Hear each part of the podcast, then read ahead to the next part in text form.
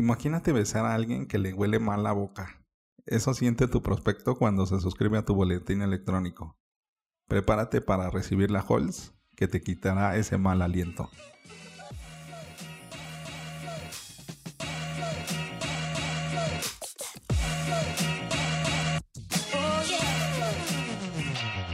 Hola, ¿qué tal? Bienvenidos a Ventaja Podcast, el podcast en donde hablamos de principios, estrategias y tácticas para los negocios tradicionales, online y startups.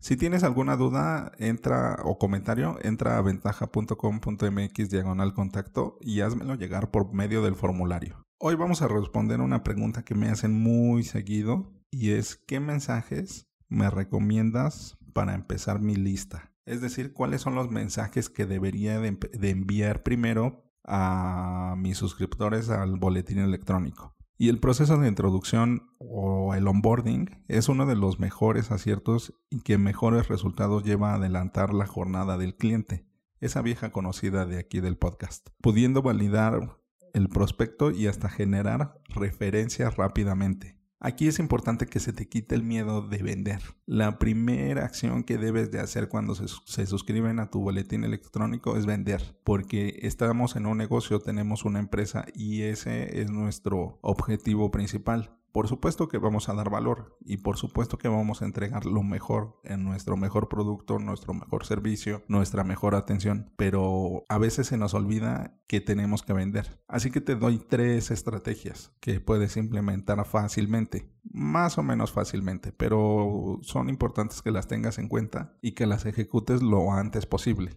La primera es la primera victoria. Necesitas recompensar a tu prospecto que sea suscrito al boletín electrónico, es decir, darle su primera victoria, darle algo, si es que no sea suscrito por medio de una descarga, que le ofreciste un recurso y él te dio a cambio su información de contacto, en esta primera victoria, por ejemplo, podría ser que descargó un recurso útil que es una guía práctica para ah, llevar una lista de revisión paso a paso de alguna acción en concreto. Ya que, le, eh, ya que ha podido descargar este recurso, tú deberías de enviarle un siguiente correo en el cual le dé seguimiento a ese recurso, que podría ser, por ejemplo, un video corto de algunas anotaciones a esta lista. Y hay muchas formas de generar esta primera victoria. Debe de ser eh, hasta, por ejemplo, en el comercio electrónico, cuando hay alguien que agregó algún producto a su lista de favoritos o lista de deseos, también enviarle un correo de primera victoria sería un recurso complementario, de hecho, de preferencia digital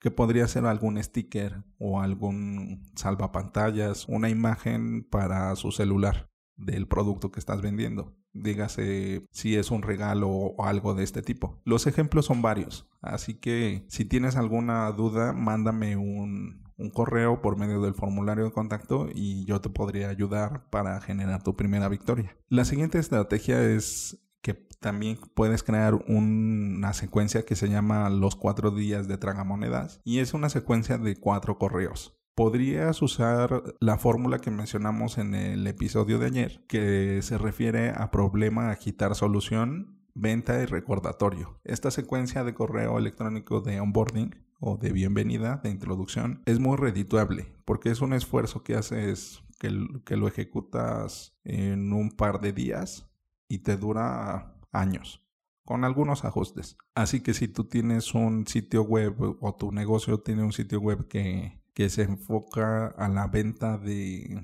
a la venta de accesorios para celulares, tú podrías enviar una secuencia de problema. El problema es que la mayoría de los protectores para pantalla tienen estas características y no tienen estos beneficios y se puede agravar aún más.